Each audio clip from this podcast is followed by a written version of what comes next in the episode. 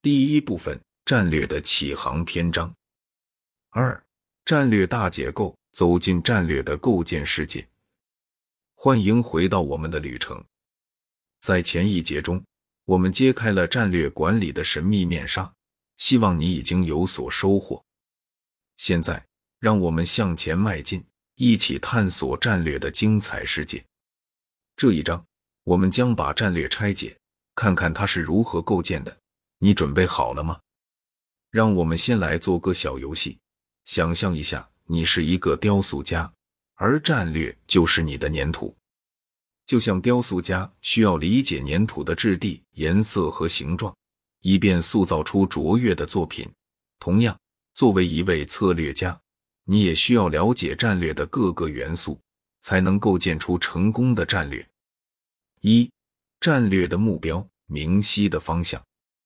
作为雕塑家，你需要先设定一个主题，一个目标。在战略中，目标就是你的主题。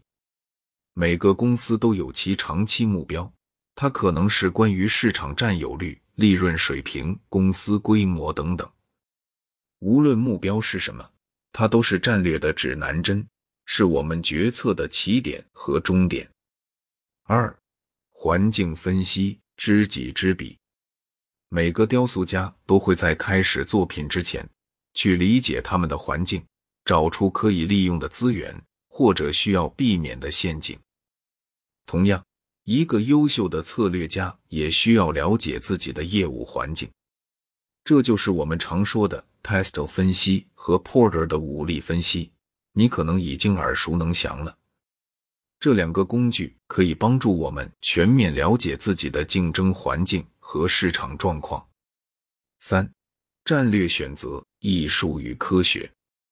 回到雕塑家的例子，选择雕塑的形状和样式是一种艺术，也是一种科学。同样的，战略选择也是如此。它需要你在大量的信息中寻找模式。根据你的目标和环境分析，做出最佳决策。四、执行战略艺术品的呈现。最后，雕塑家需要将他们的设计变为现实，这需要技巧和努力。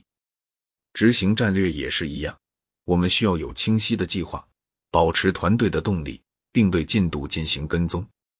总结起来，构建战略就像创作一件艺术品。我们需要明确的目标，深入了解环境，做出明智的决策，并努力将这些决策变为现实。只有这样，我们才能创造出成功的战略，让我们的公司在竞争中脱颖而出。在接下来的小节中，我们将深入探讨这些元素，并分享一些实用的工具和案例。让我们一起开始这个旅程吧。